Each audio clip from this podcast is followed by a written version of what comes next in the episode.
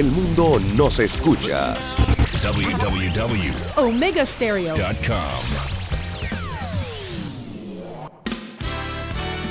La mejor franja informativa matutina inicia a partir de este momento con un análisis completo del acontecer nacional e internacional. Noticiero Omega Estéreo.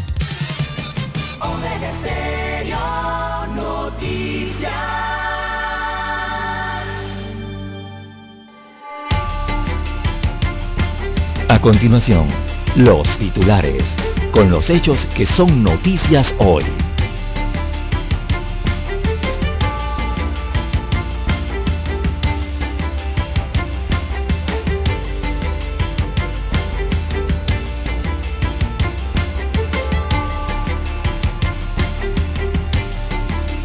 Golpe estructural y económico al clan del Golfo. Autoridades hayan más de 10 millones de dólares en una residencia ubicada en Colón, supuestamente ligada a la organización del Clan del Golfo de Panamá o en Panamá. Hasta el cierre de la edición, las autoridades seguían contando dinero a altas horas de la noche.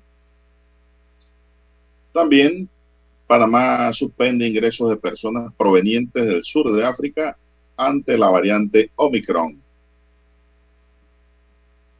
Precio del litro del combustible baja hoy viernes en Panamá.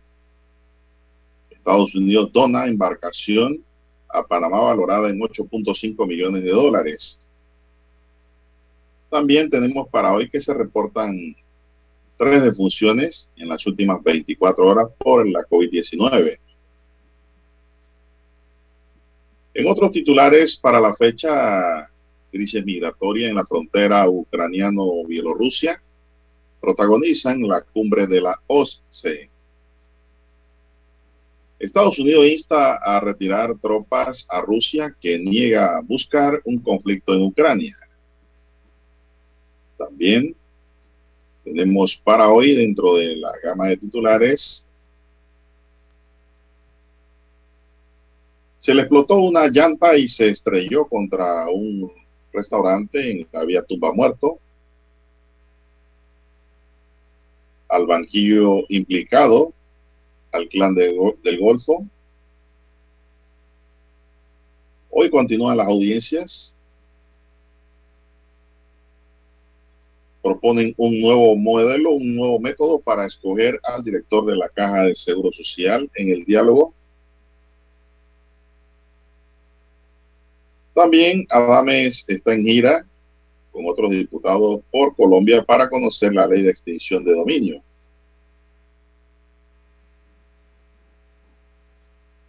Y en restricciones a pesar de confirmar cinco casos de Omicron.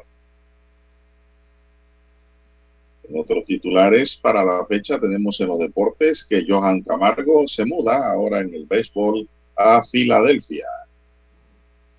Señoras y señores, estos son solamente titulares. En breve regresaremos con los detalles de estas y otras noticias.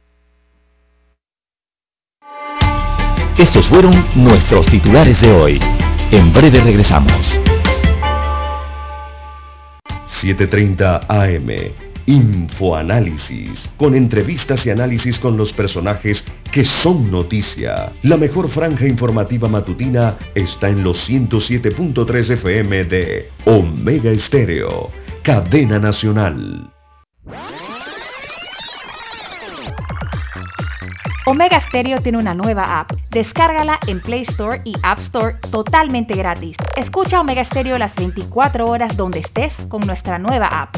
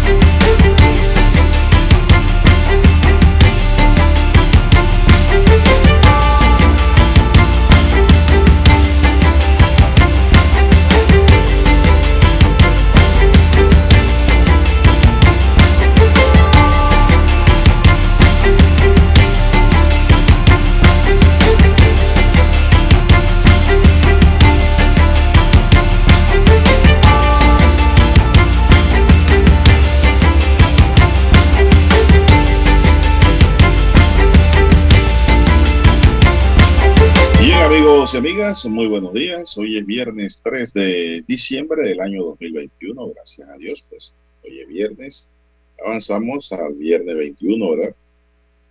En el tablero de controles eh, nos encuentra don Daniel Arauz Pinto, en la mesa informativa don César Lara y un servidor Juan de Dios Hernández Santor para presentarle las noticias, los comentarios y los análisis de lo que pasa en Panamá y el mundo en dos horas de información, iniciando esta jornada como todos los días con fe y devoción, agradeciendo a Dios Todopoderoso por esa oportunidad que nos brinda por compartir una nueva mañana y de esta forma acompañarles en sus hogares, en sus lugares de trabajo, para los que están trabajando, para los que están entrando ahora y los que van saliendo, a los que van conduciendo en cualquiera de las arterias de la ciudad o del interior o de cualquier parte del mundo escuchando Omega Estéreo. Gracias por esa diferencia, gracias por esa preferencia y por esa espera todos los días hasta las 5 y 30 cuando inicia el primero con las últimas, un noticiero diferente para gente pensante, gente inteligente, con la noticia comentada, con la noticia analizada. Mi línea directa de WhatsApp es el doble seis catorce catorce cuarenta y cinco. Ahí me pueden escribir al doble seis catorce catorce cuarenta y cinco. Es mi línea directa de WhatsApp para cualquier información que nos quiera enviar, cualquier pregunta o consulta. Allí pues le respondemos gustosamente eh, don César Lara está en el Twitter. Eh, don Lara, ¿cuál es su cuenta? Muy buenos días, don Juan de Dios. Bien, estamos en las redes sociales, en arroba César Lara R, arroba César Lara R, si cuenta en la red social Twitter. Allí pueden enviar sus mensajes, sus comentarios, denuncias, fotodenuncias. También el reporte del tráfico temprano por la mañana, todos esos incidentes, o bueno, ya lamentablemente los accidentes. Esta información la pueden enviar allí. Les sirve al resto de los conductores para tomar mejores decisiones. ¿Cómo amanece para este 3 de diciembre, don Juan de Dios? Bueno, muy bien, gracias a Dios. Estamos bien, gracias a Dios. Y pues, la verdad es que, ¿para qué pedir más? Pedimos para nuestros amigos oyentes y para nosotros también, Lara. Dicen que el cocinero come primero es un dicho muy popular. Pedimos para todos salud divino tesoro, seguridad y protección ante tantos peligros que hay, que nos rodean, sabiduría y mucha fe. Si usted tiene sus cuatro elementos esenciales, usted tendrá un mejor vivir. Hay que tratar de, de conquistarlo y sentirlo, porque esto es un asunto de fe, un asunto espiritual. Si no se vende en farmacia ni en supermercado. La fe nace en el espíritu de la persona. Mm. Allí permanece siempre, hasta el último día, cuando se da el paso a donde se espera ir realmente. Y el verdadero cristiano por su fe vivirá, no César. Dice una frase muy inteligente, de verdad. Así es. Bueno, ¿Cómo amanece usted, don César? Bien, bien, muy bien, don Juan de Dios. Eh, bueno, arrancamos el noticiero Omega Estéreo con la última información, don Juan de Dios, del conteo ya final, el conteo final de eh, el caleto, del jugoso caleto, de esa, de esa tumba repleta prácticamente allí debajo de, de esta casa, repleta de billetes y de millones de dólares, Juan de Dios. Bueno, la suma final decomisada al cartel del Golfo en esta operación desarrollada en Panamá fue de 10 millones 91 mil 871 dólares. Esa es la cifra final, 10 millones 91 mil 871 dólares eh, es lo que se encontró dentro de una lujosa casa en Nueva Providencia, en la provincia de Colón, que fue descubierta durante el allanamiento de la DIJ en conjunto con la Fiscalía Primera de Drogas. La DEA le dio el aviso a las autoridades panameñas. Entre los detenidos estuvo un policía, además del hijo y la sobrina del alcalde de Portobelo. Así que hijo de alcalde de, Portobelo está detenido Y finalmente se termina de contar este jugoso caleto de 10 millones de dólares de Don Juan de Dios del cartel. 10.1. 10.1, sí. No, 10.9. Y... Ah, bueno, sí, 10.1, porque son 91. no un caleto, fueron tres caletos. tres caletos en la misma casa, don César. La misma casa, en debajo del piso. Debajo del piso. Nadie que llegara ahí se iba a imaginar que allá abajo había una mina. Debajo de ese hermoso piso. Sí, y bueno. Alguien tuvo que haber informado. No creo que ningún policía, ni ningún fiscal, por más fiscal o policía o mago que sea, se va a dar cuenta donde hay un caleto. Alguien informó a la policía, alguien colaboró. No tenga la menor duda. Bueno, mayor decomiso. Sí, es el mayor decomiso que se ha hecho en la historia de Panamá, pero me preocupa algo, Lara, porque ahí estaban hablando también de que había dinero falso. También puede que ocurra, pero eso tiene que verificarlo la investigación. Sí, por eso eso se tiene que aclarar eh, a la opinión pública dentro de esas pacas. Ustedes ayer eh, eh, nos escucharon a primera hora, pues con una fuente entero crédito. Informamos aquí en Omega Estéreo de que cuando iniciamos el noticiero seguían recogiendo dinero en pacas, pero mucho dinero. Toda la madrugada. Pues, ayer lo dijimos, mucho dinero. Y que ayer iba a haber un pronunciamiento y en efecto, como lo dijimos en Omega Estéreo, así mismo fue mucho dinero que ni siquiera sabían la cantidad que habían porque eso parecía la, la, eh, la bóveda central de los Estados Unidos. De la Reserva Federal. Sí, hombre, la reserva, la gente contando dinero en máquinas. Y no uno, varios funcionarios. Sí, era tanto dinero que, las máquinas se, se estropearon contando también dinero. Bueno, eh, hasta la Embajada de los Estados Unidos ha felicitado a las autoridades de seguridad y del Ministerio Público, a las autoridades especiales de la policía, porque dicen que han hecho un buen trabajo. Y lo cierto, don César, es que esto, esta, operación tenía, esta operación tenía varios años. Más de dos. Y que se le estaba dando seguimiento a estos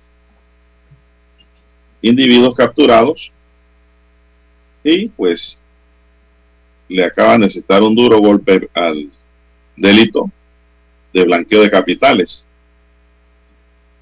Tanto dinero en manos eh, ilegales, no cabe la menor duda. ¿Por dónde, ¿Por dónde llega ese dinero? ¿Cómo lo cruzan? en la pregunta. Y, y ya uno dice, bueno, si han descubierto esto, tienen que haber más Claro. Tiene que haber más asociaciones criminales en la misma actividad.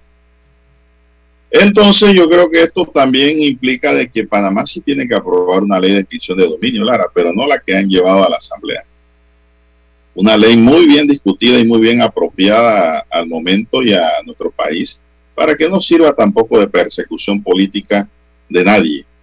Porque ese es el problema, que esa ley la pueden utilizar para, eh, si está mal redactada, mal no, ha sido discutida, mal llevada, eh, puede ser mal utilizada también. Sí es necesaria una ley, pero la que está en la Asamblea creo que no es la mejor. Ese es un tema que hay que debatir en Panamá.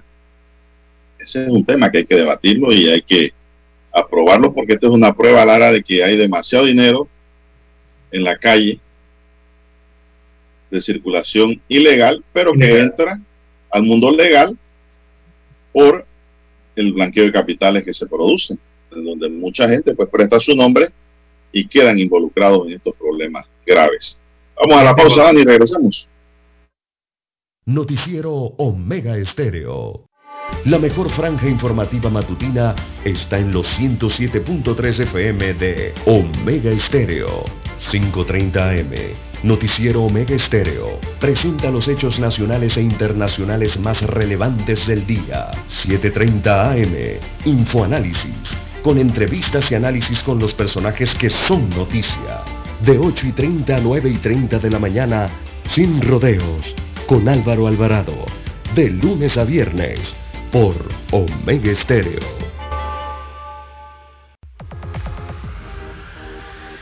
Omega Stereo tiene una nueva app Descárgala en Play Store y App Store totalmente gratis.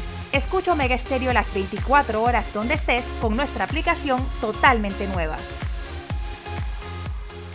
En centrales telefónicas, la casa del teléfono es tu mejor opción. Te asesoramos y ofrecemos buena atención con años de experiencia trabajando para ti. La casa del teléfono, ubicados en Via Brasil y lista hermosa. La casa del teléfono, líder de telecomunicaciones. La casa del teléfono,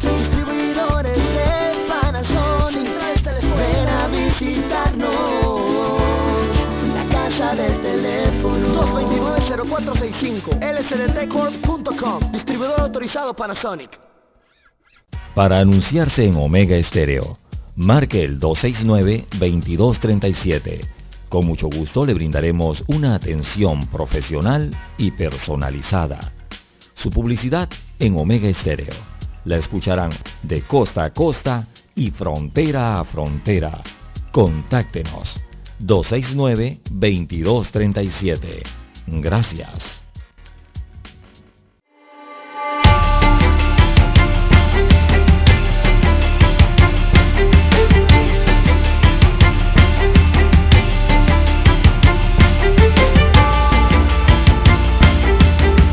Bien, señores, Dios. continuamos, continuamos con la información. 51 minutos, 5.51 minutos. Bueno, el ministerio... Continuamos con la misma noticia, don César. Claro que sí, la, residencia eh, específicamente es en el sector de la Providencia y Limón, allá en la provincia de Colón. Eh, ese es el sector ¿no? donde se ha desarrollado toda esta investigación, allí es donde se capturó también a una, a una mujer.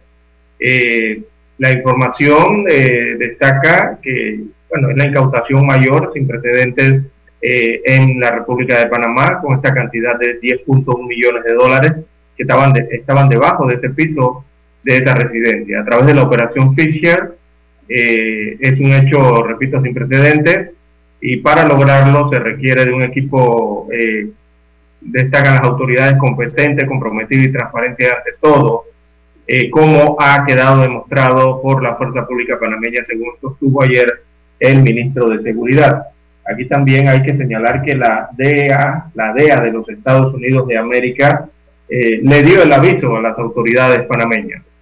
En la residencia donde se encontraron las pacas de dinero, la policía utilizaron mazos, taladros y palas para la perforación de las baldosas del piso y acceder al botín de los narcotraficantes. El dinero estaba envuelto en pacas, según las eh, pruebas, y con cintillos para la contabilidad de los billetes denominados en 5, 10 y 20 balboas, perdón, dólares. Eh, se utilizaron unas 15 máquinas para contar dinero, don Juan de Dios, labor que se realizó por más de 24 horas en un auditorio de la Policía Nacional, donde luego se agruparon en sobres plásticos sellados en bultos de 300 mil dólares. Así que los 55 panameños aprendidos en esta operación y un extranjero de apellido Gómez, de 39 años, fueron sentados en el banquillo de los acusados. Eh, esto para la audiencia de control de garantía. Los indiciados llegaron en dos autobuses de la Policía Nacional, eh, los autobuses escoltados por decenas de policías y miembros del Senado. Así que el cabecilla que según el Procurador General de la Nación encargado, Javier Caraballo, era Jorge Luis General, ese es el que hablan, es el cabecilla, Jorge Luis General, es de 35 años, sería eh, colonense y no colombiano, como informaron inicialmente eh, eh, en la Procuraduría. Hay nueve mujeres detenidas, 37 personas oriundas de Colón, y el detenido más viejo de mayor edad es de 59 años de edad. La operación había iniciado hace dos años, que había culminado el día de ayer, entonces con la aprehensión de esta más de medio centenar de personas, entre ellas cuatro policías, uno de ellos es mayor de la policía, también un capitán del Senan, dos empleados de la Autoridad del Canal de Panamá, uno del Ministerio de Educación, y un funcionario de la Junta Comunal, eh, presumiblemente de Portobelo. Precisamente en ese sentido, don Juan de Dios, eh, entre los detenidos, eh, además se señala al hijo y a la sobrina del alcalde de Portobelo, allá en la provincia de Colón. Don Juan de Dios. Bueno, bloques y más bloques de fajos del billete, la mayoría de denominación de 20, 10 y 5 dólares, una cantidad que una persona común jamás había visto en su vida y además en efectivo.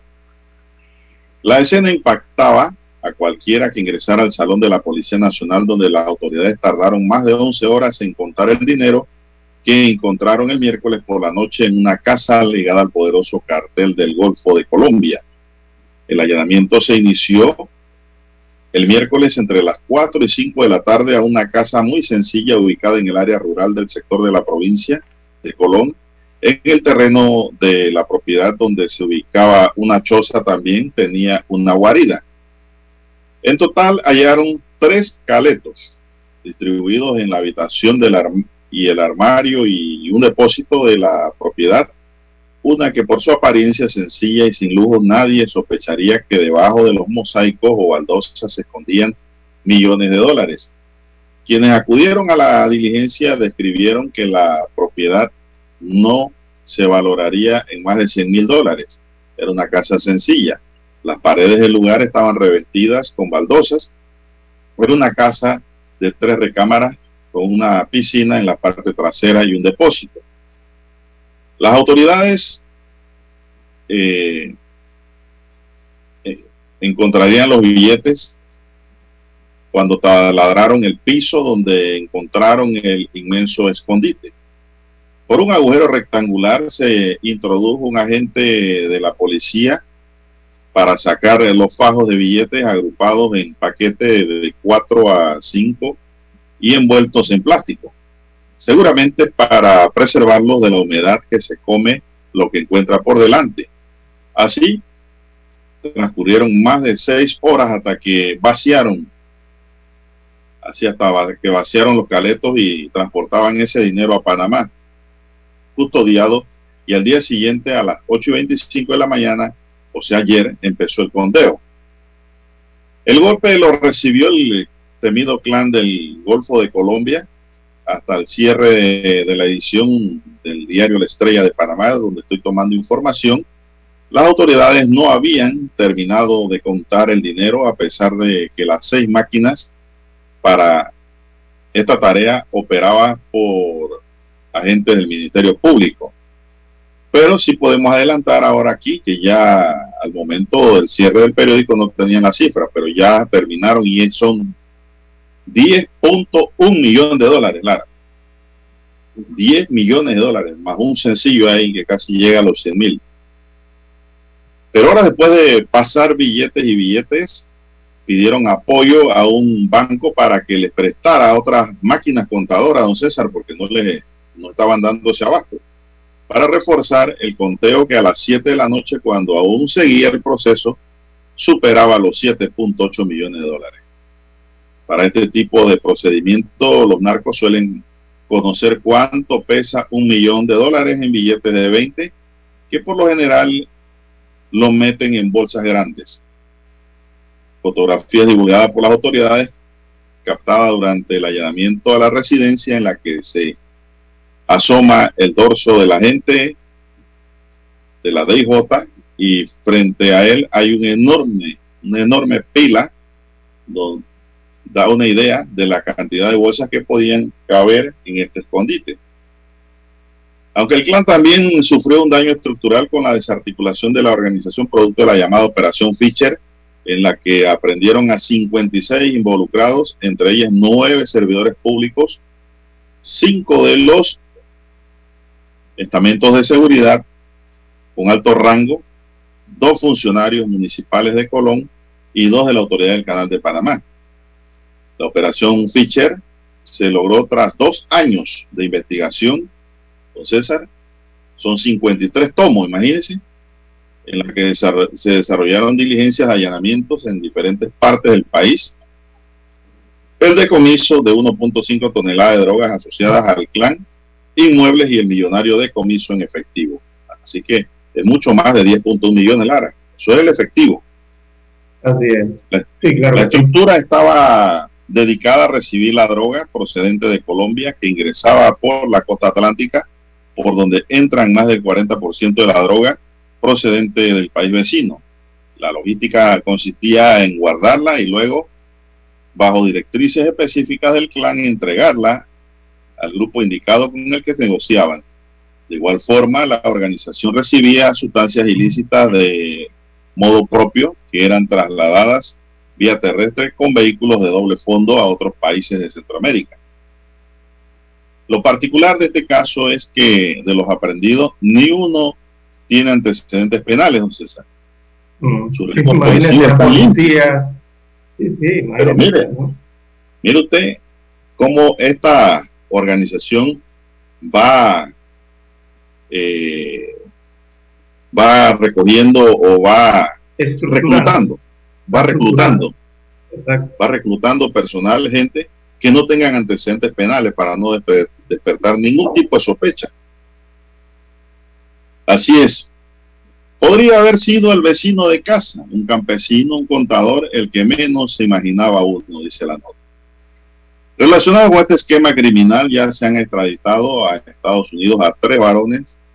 Un cuarto panameño fue aprendido recientemente en Colombia y espera extradición al mismo país. Ese panameño Colombia lo va a mandar para Estados Unidos. Todas estas todas están relacionadas con la estructura del clan del Golfo. En septiembre pasado, el procurador interino Javier Caraballo viajó a Dallas, Estados Unidos, donde se reunió con su homólogo y salió de Ohio con un maletín de información clasificada sobre la organización criminal que le permitió completar la investigación que había comenzado dos años antes y que ayer y anteayer estalló con un resultado positivo. Porque cayeron muchos. Pueden haber más gente suelta, Lara. Claro, así es. Eh, algunos Pero- detalles adicionales antes de ir al himno era que, era que algunas veces, según los oriundos, allí se organizaban algún tipo de fiestas.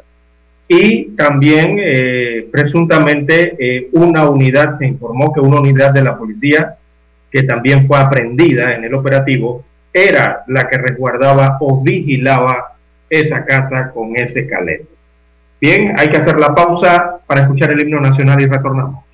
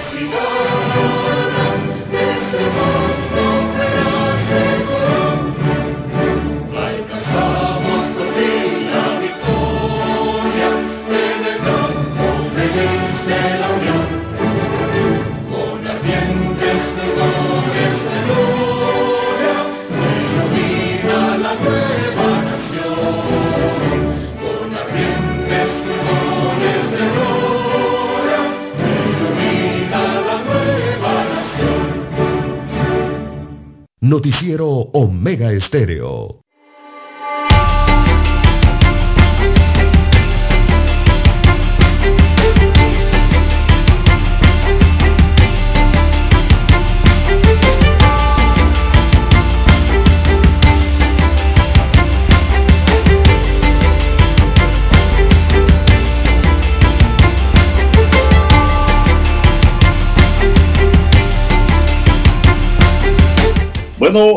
También amigos y amigas sobre este tema sonado a nivel nacional e internacional, porque este tema ha resonado las campanas a nivel internacional, don César, por la cantidad de dinero que Exacto. fue ubicada por la policía y el Ministerio Público, las unidades especiales de la policía, en las afueras del salón del segundo tribunal del Palacio Gil Ponce, en medio de una sofocante Mañana se veían a decenas de familiares de los 56 aprendidos que asistían a la audiencia de garantía encabezada por la jueza Teodolinda Cardosi. El primer día se realizó la presentación de los aprendidos y sus defensores. Comenzó a las 3 de la tarde luego de haber sido transportada en dos buses custodiados por un convoy de seguridad. No obstante, pasadas unas tres horas, los abogados solicitaron a la juez de garantía retomar la audiencia en la tarde de hoy para poder tener acceso a las carpetillas. Hoy se pretende al menos lograr la legalización de las aprehensiones, controles de la Fiscalía, pero dada la cantidad de señalados, se espera una semana maratónica para culminar con las imputaciones y posibles medidas cautelares. César. Así es, don Juan de Dios. Es, que esto va a resonar lo que está ocurriendo, bueno, lo que ha ocurrido con el Caleto en Panamá, porque esto está ligado también con lo que está ocurriendo en Colombia. Es que en Colombia también eh, eh, el Ministerio de Defensa de Colombia eh, lleva varios días con varias operaciones en donde ha capturado también a varios ligados a este clan del Golfo. Por ejemplo, hace algunos días capturaron al presunto coordinador financiero de dos, de las de, descifradas dos subestructuras del clan del Golfo. Así que él es el, alias, es de nombre negro o el patrón, creo que era el negro, así le llamaban.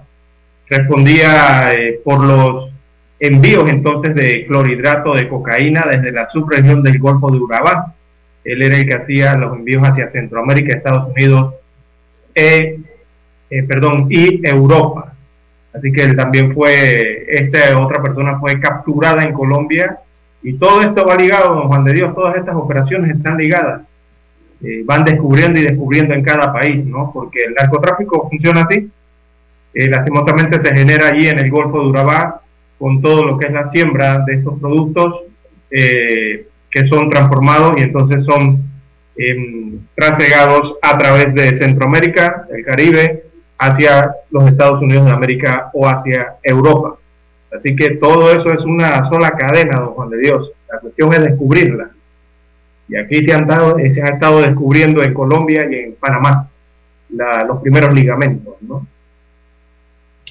Bueno, eh, es, lo que ayer ocurrió. Las investigaciones continúan. Eh, hay audiencia hoy sobre ese tema. Pero eh, los cabecillas de esa organización aquí que manejan ese dinero, la gran pregunta es, ¿estarán bajo recaudo o estarán libres, don César? Es la gran pregunta, ¿no? Eh, todos los detenidos son, los detenidos son gente involucrada en la actividad. Ajá, exacto. Aquí en Panamá. Pero los jefes, los jefes parece que no están allí. Eh, eso es lo que no, no, tenemos muy claro todavía, ¿no? Aunque se habla de que el cabecilla allí era un colonense, eh, pero no sabemos si realmente es el, el, jefe, por lo menos aquí en Panamá. En Colombia sí se han dado tres golpes duros a tres jefes. Eh, recordemos que ya allí capturaron a Darío Antonio Usuaga David, el alias Otoniel, eh, uno de los que dirigía esa poderosa organización criminal, el, el, clan del Golfo en este caso, ¿no? Era el hombre más buscado de Colombia y el narcotraficante era, él era de los narcotraficantes mundiales, él era el más temido, no simplemente en Colombia, sino a nivel mundial, imagínense usted en el listado que hay, ¿no? Así que él fue capturado, recordemos, hace algunas semanas atrás, Y eh, también han caído otros jefes o cabecillas en Colombia, sumado a lo que está ocurriendo acá en Panamá. Esperemos que las investigaciones continúen y caiga un jefe, ¿no? Es lo que espera todo el mundo. Bueno, esperemos que los peces gordos caigan, porque aquí lo que han capturado son gente involucrada ¿no? en la actividad, pero diríamos en, como quien dice, la actividad tipo barriera. Eh, eh, eh, exacto. Mandos medios, digámoslo así, ¿no? Sí, no, y en este tipo de investigaciones de Lara, en donde se dan los lavados de activos, generalmente todas esas personas que captura la policía con el Ministerio Público a veces ni se conocen entre ellos mismos. No, exacto. sí. Ni entre ellos mismos se conocen a veces. ¿Por qué? Porque lo, lo van reclutando individualmente y van entrando en la actividad que ni ellos mismos saben dónde estaban. Todo, Lara, porque ganan comisiones. Son comisionistas.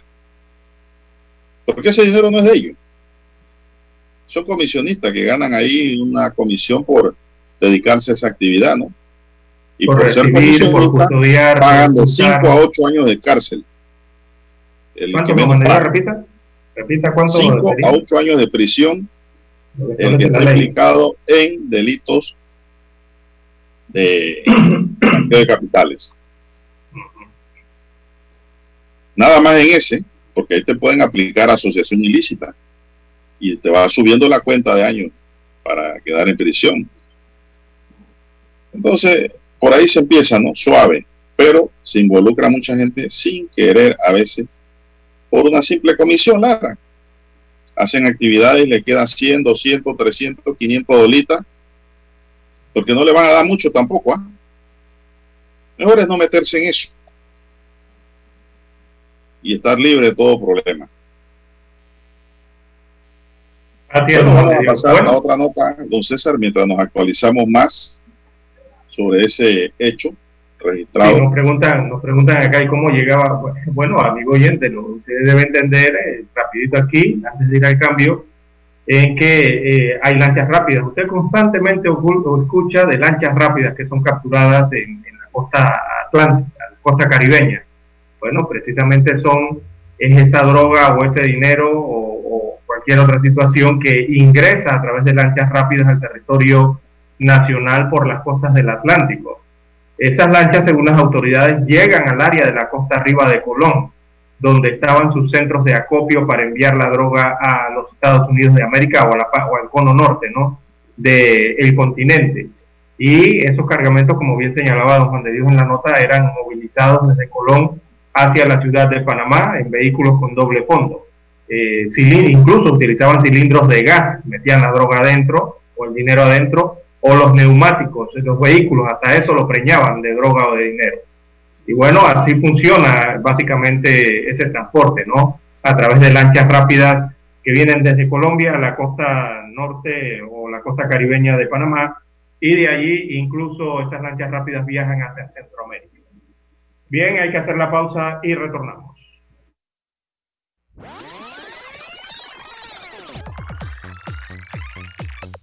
Omega Stereo tiene una nueva app. Descárgala en Play Store y App Store totalmente gratis. Escucha Omega Stereo las 24 horas donde estés con nuestra aplicación 100% renovada.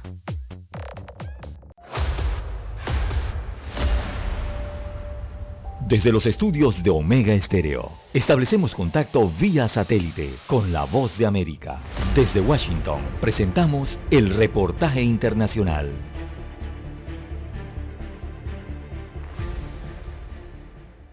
Los aeropuertos de Bolivia amanecieron por segundo día consecutivo con resguardo policial luego del sorpresivo anuncio del gobierno del presidente Luis Arce de eliminar la Administración de Aeropuertos y Servicios Auxiliares de la Navegación Aérea ASANA y crear una nueva entidad denominada Navegación Aérea y Aeropuertos Bolivianos, NAVOL. Desde hace meses, los trabajadores de ASANA presentaron varias peticiones a las autoridades, entre ellas el pago de los salarios adeudados, sin obtener una respuesta positiva, motivando un paro de actividades en todos los aeropuertos. Sobre esta situación de emergencia habló con la Voz de América el dirigente de los trabajadores, Víctor Ticona. Es una situación muy crítica en lo que los trabajadores de SAN estamos pasando, que por 54 años estamos sirviendo a la población boliviana y por un decreto lo han anulado y ahora hay una nueva institución que no entendemos cuál es su función. Por otro lado, los pasajeros de vuelos nacionales e internacionales se mostraron sorprendidos ante este inusitado movimiento en los aeropuertos y aunque el gobierno aseguró que las operaciones serían normales con la ayuda de un equipo de contingencia, algunos vuelos fueron demorados. El ministro de Obras Públicas, Edgar Montaño, justificó la decisión y dijo que espera llegar a un acuerdo con los trabajadores. Cambiará drásticamente esta nueva empresa que se hace cargo de la administración de aeropuertos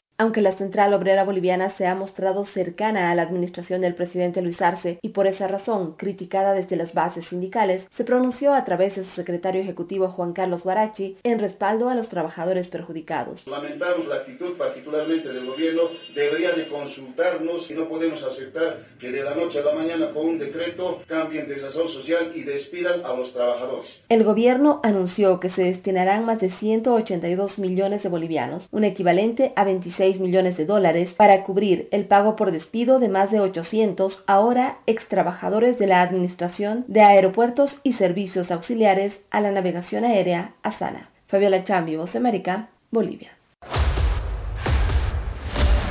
Escucharon vía satélite desde Washington el reportaje internacional. La mejor franja informativa matutina está en los 107.3 FM de Omega Estéreo. 5.30 AM. Noticiero Omega Estéreo. Presenta los hechos nacionales e internacionales más relevantes del día. 7.30 AM. Infoanálisis. Con entrevistas y análisis con los personajes que son noticia. De 8 y 30 a 9 y 30 de la mañana. Sin rodeos. Con Álvaro Alvarado. De lunes a viernes por Omega Estéreo. Desde marzo de 2020 nos hemos enfrentado a un enemigo sin rostro, cobarde, rápido y mortal. Han sido más de 500 días y noches de angustia, de lucha sin escudo ni armas. En este largo y difícil camino, la radio siempre ha estado contigo, con mensajes de esperanza, información veraz y objetiva. Finalmente, lo estamos logrando. El 80% de los panameños ya estamos vacunados contra el COVID. Por eso hoy avanzamos con otra cara, dejando ver tras esa mascarilla ojos sonrientes, llenos de optimismo. Vivamos conscientes de que para celebrar ese gran día, en el que el mundo entero tire al aire sus mascarillas, solo hay un camino. Seguir cuidándonos unos a otros. Vamos pa'lante, Panamá. La radio siempre estará contigo. Un mensaje de la Asociación Panameña de Radiodifusión, APR. Somos Omega Estéreo. 40 años siendo la cadena nacional en FM Estéreo, pionera en Panamá.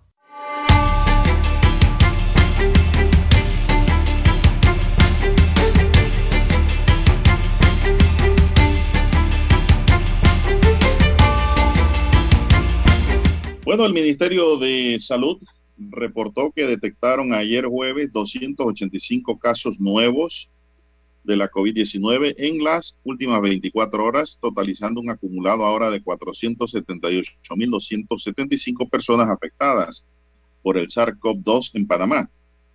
Según el informe, se registraron tres defunciones para un acumulado de 7.370 fallecidos y para una letalidad de 1.5%. Los recuperados ascienden a 468.201 personas, de los cuales 201 son nuevos recuperados. En las últimas 24 horas se aplicaron 7.345 pruebas para una positividad de 3.8%. Los casos activos suman 2.000 704, de los cuales 2.598 están en aislamiento domiciliario y 116 hospitalizados. Los que están en aislamiento domiciliario se dividen en 2.524 en casa y 74 en hoteles. Los hospitalizados son 86 en sala y 20 en la unidad de cuidados intensivos. No sé si tienes algo más que añadir a este informe del Ministerio de Salud, don César. Para Eh, bien, de los pues, solamente el tema de la positividad, don Juan de Dios, eh, repetir eh, cómo anda la positividad. 3.8%, eh, la positividad de las nuevas pruebas, se realizaron 7.345 pruebas, de ahí es donde salen los 285 nuevos casos y esos 285 nuevos casos es el que te da el porcentaje del 3.8% de la positividad de la enfermedad eh, en el país, 3.8%. Y bueno, tres fallecidos el día de ayer, producto del virus eh, del COVID-19 en el país. Así que las recomendaciones siguen siendo las mismas, tener mayor cuidado, eh, mantener las medidas de bioseguridad, mascarilla sobre todo, o sea, amigo oyente, si usted sale de su casa, usted colóquese su mascarilla, póngase su mascarilla. No se la quite en todo el trayecto de lo que está fuera de su casa, don Juan de Dios. No se la es. quite, re- regrese a su casa con la mascarilla puesta nuevamente. O sea, colóquesela en su casa y retíresela en su casa. En la calle, si en lo posible, en la medida de lo posible, no se la toque, no se la quite para nada. Usted siga con su mascarilla. Ya, a excepto del almuerzo, ¿no? Va a comer, a desayunar, a cenar. Bueno, aquí sí ya eh, se puede remover, pero para el resto, nada, usted mantenga su mascarilla. Yo he visto gente que sube a los autobuses Don Juan de Dios, ahora que he estado por el interior y he andado por la Interamericana, paso al lado de los autobuses de transporte colectivo y cómo va la gente sin mascarilla dentro del autobús, Don Juan de Dios. Uno al lado del otro, se la quitan. Y, y el que va al lado no reclama. Yo no sé si es que no reclaman o no reclaman o el conductor no les dice El nada conductor es el o, responsable. o la, o la policía de, de- de regular o de tránsito o los inspectores del transporte público de la ATTT no les dicen nada cuando los ven, porque yo sí los veo, don Juan de Dios. Las personas que viajan al lado de estos transportes en sus vehículos observan esa situación sin, sin la careta, eh, se bajan las mascarillas dentro del autobús, algunos ni siquiera las llevan. Eh, y esto no puede ser, eh, hay que tomar conciencia en ese sentido porque Hombre, todo eso- allí eso- van eso apretujados, don Juan de Dios, allí van apretujados, van uno al lado del otro. Esa gente no tiene conciencia. No, hombre, ¿qué va? Y, pero bueno, si no hay conciencia, yo creo que también debe haber conciencia en los conductores de estos buses. Y cuando ven esta situación, no entrar en conflicto con el que va ahí, sino parar donde están las unidades de policía y llamarlo, decirle aquí van dos, tres sin mascarilla. y uno- pero no dicen nada, ¿sabe por qué? Porque pierden el pasaje. Pierden el pasaje. Oiga, es que el conductor del autobús es como decir el capitán de la aeronave, don Juan de Dios, el capitán del barco. El conductor Es que- del autobús es el capitán allí del autobús. Y es el que Mire, tiene le voy a decir algo. establecer Es que el Ministerio de Salud, Clara, como ente rector, tiene que activarse, tanto regionalmente como metropolitanamente. ¿Y cómo? Con, parando los inspectores, los buses y ver si llevan su mascarilla y su careta. Si no llevan nada, hay que multar al conductor, Clara, y al dueño del bus. Esos son los que hay que multar. No al que no la lleva, sino al conductor y que se molesten. Porque tengo la razón. Porque es la persona responsable, como usted bien lo ha dicho, es el capitán del barco. Claro. Y en el barco se hace lo que el capitán ordena. Si el conductor del bus no- le dice, usted no puede subir sin mascarilla aquí, esa persona busca su mascarilla. Pero si lo deja subir porque quiero agarrar los 3, 4, 5 dólares, 10, 20 dólares, y lo dejo ir sin mascarilla, se relajan las medidas. Exacto. Y ya no van a ser uno, sino 2, 3, 4 y 5 y 10. Sí, esos autobuses de el 30 conductor no va a personas, entrar 50, en conflicto 60 con el pasajero que le tiene que pagar. Entonces el conductor hay que obligarlo y al dueño del bus o la concesionaria a través de una multa que le impongan las autoridades de salud junto a la Policía Nacional como custodio de esos funcionarios. Claro que tienen que haber puntos de controles en la Interamericana, don César, en donde ¿Cómo paren el bus para ver si van cumpliendo o no van cumpliendo con la medida. Y lo mismo hay que hacer aquí, en el área metropolitana. Lo mismo. Verificación y multas. Y multas. Aquí no queda de otra. La gente no quiere cooperar, no quieren ayudar. Y, no, nosotros como medio de comunicación serio y responsable y personas que somos responsables en lo que hacemos y decimos, no podemos guardar silencio. Tenemos que decir las cosas, dar ideas de cómo se puede controlar esta situación, porque nos molesta, Lara, que aquí hay cerca ya de 7 mil muertos. ¿Cuántos muertos llevamos? Por la COVID. Ya perdí hasta la cuenta. Sí, sí, más de 7 mil. Estamos por allá arriba. 7.370. Si esto sigue, vamos a, a subir, a engordar más esos números por gente irresponsable. Por gente irresponsable que viven en nuestro país, lamentablemente. Y son panameños, lo más triste. Entonces, esto no puede seguir. Eso es verdad. Usted ve por la ventana del bus que va. El que va al lado no lleva ni mascarilla ni careta. Y se ven en las ventanas. Y no hay autoridad que multe. El Ministerio de Salud tiene que acomodar, adecuar un decreto sobre esa materia. fiscalizar, fiscalizar más y apoyarse con el resto de las instituciones para Con la autoridad de fiscalizar. tránsito y la policía de tránsito. Exacto, para fiscalizar la situación en las vías públicas, eh, cómo Oye, se por moviliza, ejemplo, ahí en Capira, quitaron- con el- Ey, Lara, en Capira antes tú no, ahí no pasaba ni la mosca si no llevaba mascarilla, no llevaba un Exacto, me acuerdo. yo recuerdo. sí, sí. Ahora nada más hay una lucecita ahí titilando. Bueno, porque usted no mantiene ahí un puesto de vigilancia y de control de salud con el tránsito y la policía para que las cosas se puedan cumplir, hombre. Los puntos donde más la gente se contagia son en los autobuses, Lara. Así es, ¿cierto? Es allí donde está el contacto directo. Bien, son las 6.26 minutos. Hay Y de la cambio, de Omicron que tenemos, don César. Bueno, eh, tenemos un cambio. Vamos a un cambio y le detallamos qué está pasando con la Omicron, sobre todo en Sudamérica.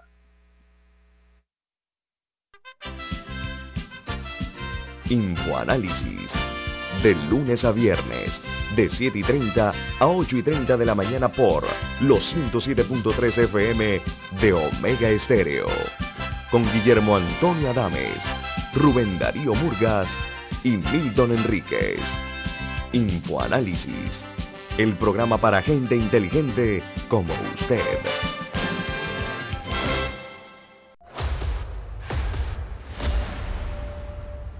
Desde los estudios de Omega Estéreo, establecemos contacto vía satélite con la voz de América.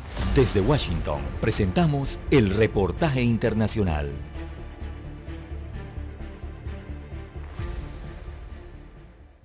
El proceso de elección del fiscal general de El Salvador genera una nueva controversia entre los diputados del oficialismo que apoyan la reelección del actual titular Rodolfo Delgado y los grupos parlamentarios de oposición que son minoría en la Asamblea Legislativa, los que cuestionan la legitimidad del actual funcionario al considerar que llegó al cargo a través de un proceso que no se hizo con base a lo que establece la ley. La legisladora Anabel Belloso del izquierdista Partido Frente Farabundo Martí para la Liberación Nacional FMLN expresa que reelegir al actual fiscal Rodolfo Delgado sería repetir un proceso que considera viciado. Pero no sería de extrañarse que solamente se haga un proceso para volverlo a ratificar, así como lo impuso nuevas ideas por órdenes de Bukele en el espacio donde hoy está. Sectores políticos y organizaciones de derechos humanos cuestionan la falta de independencia del actual fiscal Rodolfo Delgado. Sin embargo, el vicepresidente del Congreso, Guillermo Gallegos, del partido Gran Alianza por la Unidad Nacional, que es aliado del gobierno, es de la opinión que el fiscal Delgado ha desempeñado un trabajo imparcial. Y en lo personal a mí me gustaría que él pueda, bueno, pueda elegirse como fiscal y pueda tener un periodo de tres años por los resultados positivos que ha venido dando. Representantes de las distintas organizaciones de aplicación del derecho sostienen que la figura del fiscal es clave para que en un sistema democrático el Estado asuma y cumpla el compromiso de la lucha contra la impunidad. Nerima del Reyes, Voz de América, El Salvador. Escucharon vía satélite desde Washington el reportaje internacional. Omega Estéreo, 24 horas en FM Estéreo.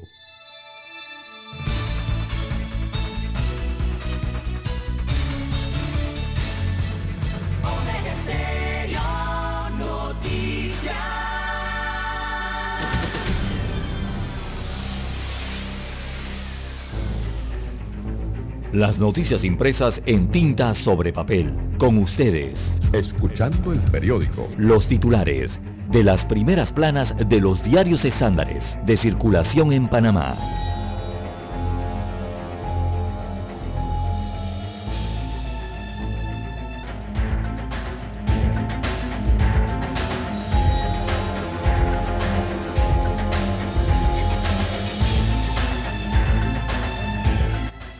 Bien, amigos oyentes, el diario La Prensa titula para hoy, diálogo se concentra en crecer eh, estructuras de la Caja del Seguro Social.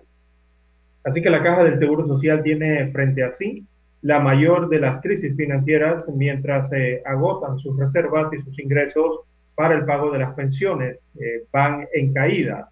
Aún así, el diálogo en el que se intenta reformar la ley que rige la entidad se ha dedicado durante las últimas semanas a proponer medidas que aumentarían los gastos operativos ante la creación de nuevas estructuras.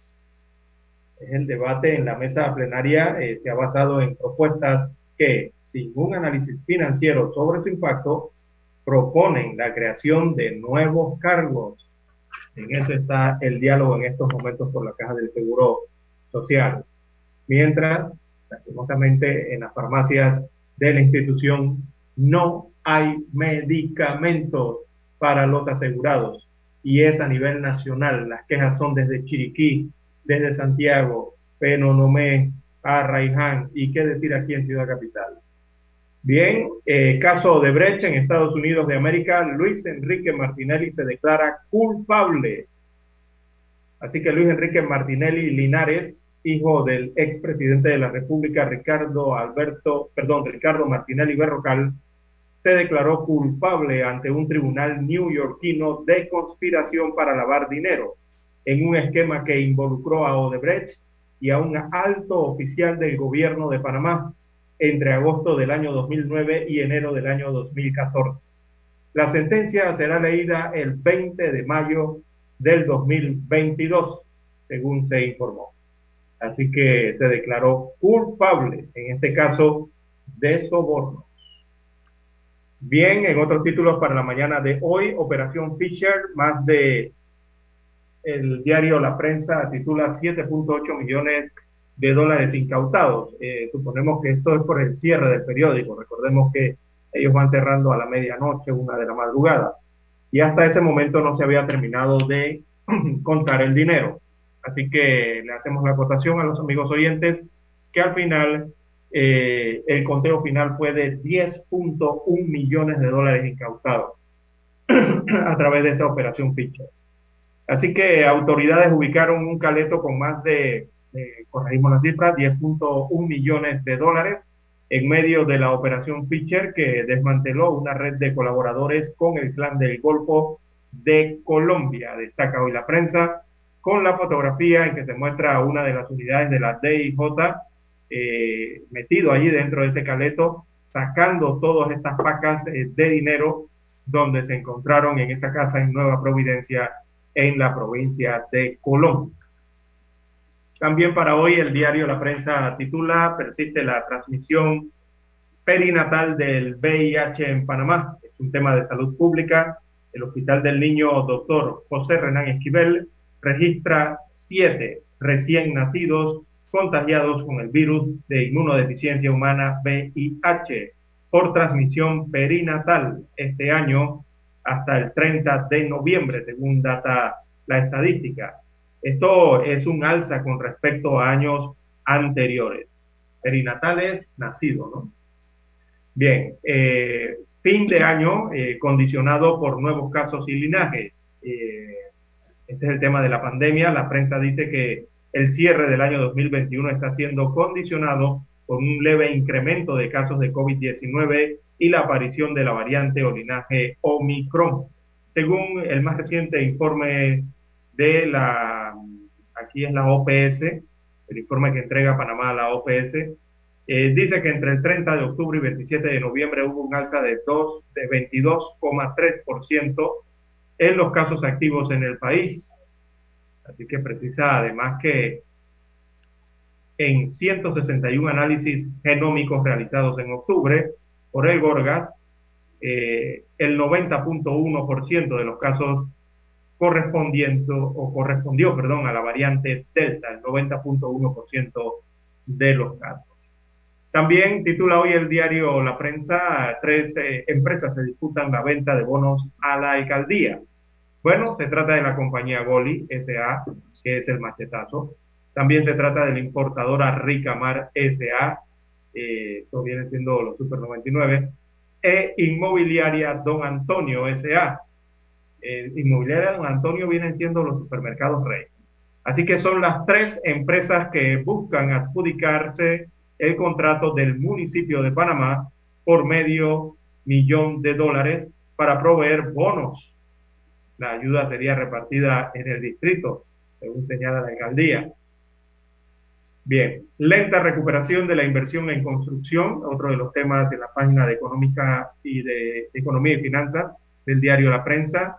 Destaca los permisos eh, de construcción de obras privadas aprobados en los municipios eh, del país entre enero y octubre suman 608 millones de dólares, cifra que representa un crecimiento del 45.9% respecto al año 2020, cuando la actividad estuvo eh, detenida por varios meses, pero que está muy lejos entonces esta cifra de los años previos.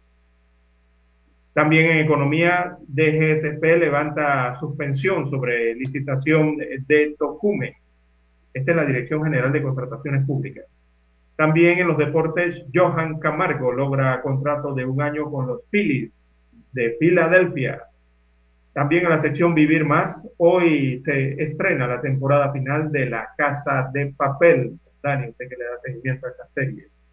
Y en Panorama, denuncian a Yanivel Abrego por contratos en la Asamblea Nacional.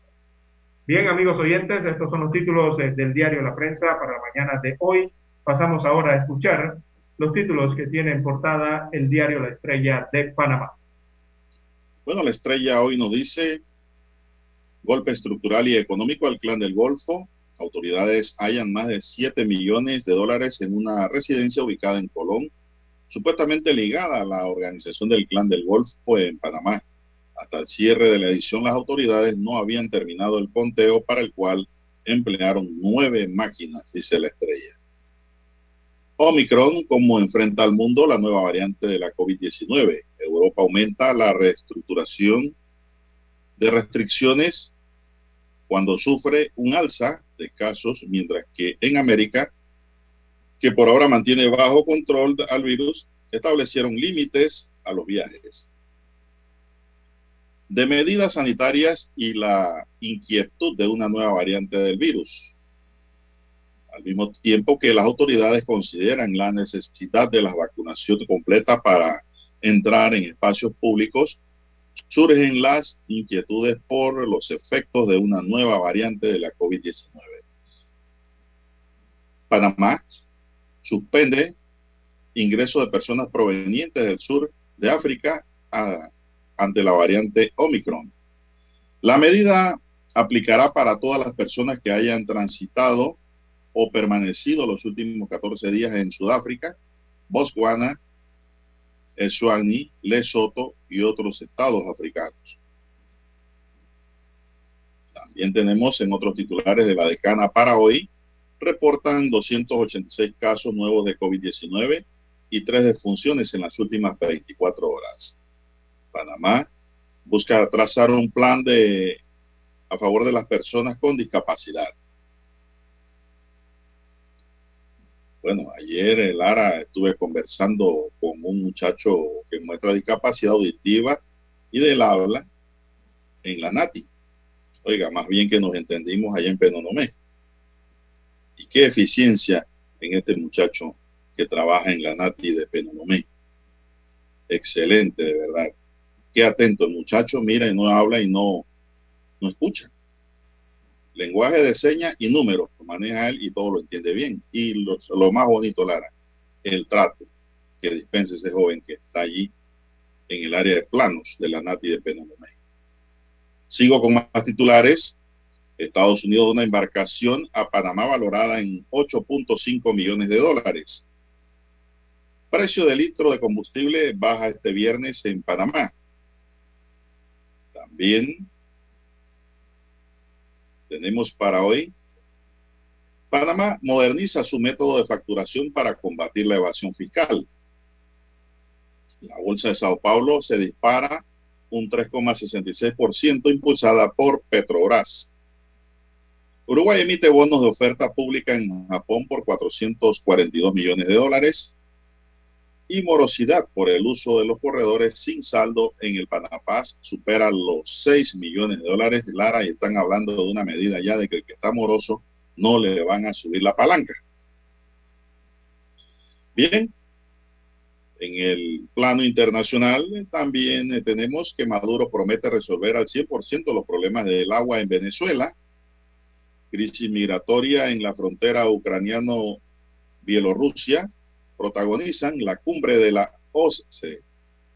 Estados Unidos insta a retirar tropas a Rusia que niega buscar un conflicto en Ucrania.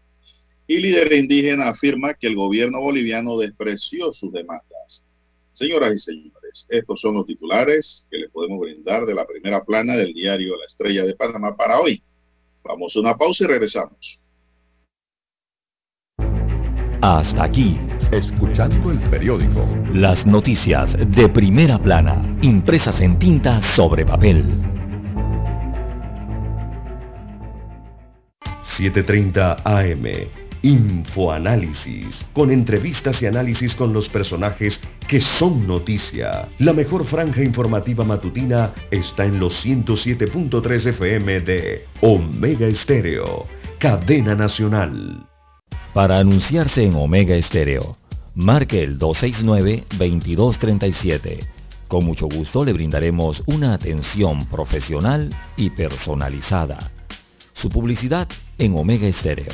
La escucharán de costa a costa y frontera a frontera. Contáctenos 269-2237. Gracias.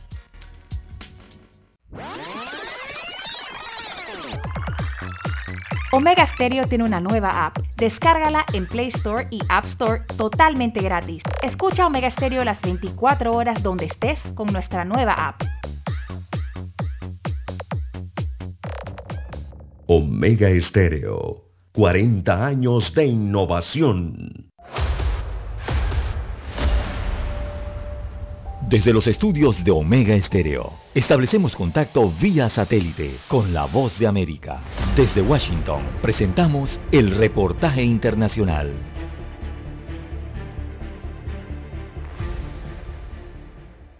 La secretaria del Tesoro de Estados Unidos, Janet Yellen, dijo que espera que la pandemia no sofoque por completo la actividad económica en momentos en que países como Estados Unidos, India y Francia informan de sus primeros casos de la variante Omicron del coronavirus. La administración del presidente de Estados Unidos, Joe Biden, anunció medidas que incluyen extender hasta mediados de marzo de 2022 los requisitos para que los viajeros utilicen mascarillas. A principios de la próxima semana, Estados Unidos exigirá que los viajeros internacionales que lleguen a este país se realicen una prueba COVID-19 dentro de las 24 horas previas a su salida, independientemente de su estado de vacunación. El jueves, Alemania decidió excluir a los no vacunados de todas las actividades comerciales menos las más esenciales, como el ingreso a supermercados y farmacias. Legislación para hacer que la vacunación sea obligatoria se redactará en Alemania a principios del próximo año. Alemania, la mayor economía de Europa, mantiene abiertos los comercios a casi el 69% de la población que esté completamente vacunada, así como aquellos con pruebas de haberse recuperado del virus. Se desconoce mucho sobre Omicron, que se detectó por primera vez en el sur de África el mes pasado y se ha detectado en al menos 25 países, cuando partes de Europa aún enfrentan una ola de infecciones debido a la variante Delta. Alejandro Escalona, Voz de América. Escucharon vía satélite desde Washington el reportaje internacional. Omega Estéreo. 24 horas en FM Estéreo. Es momento de adentrarnos al mar de la información. Este es el resultado de nuestra navegación por las noticias internacionales más importantes en este momento.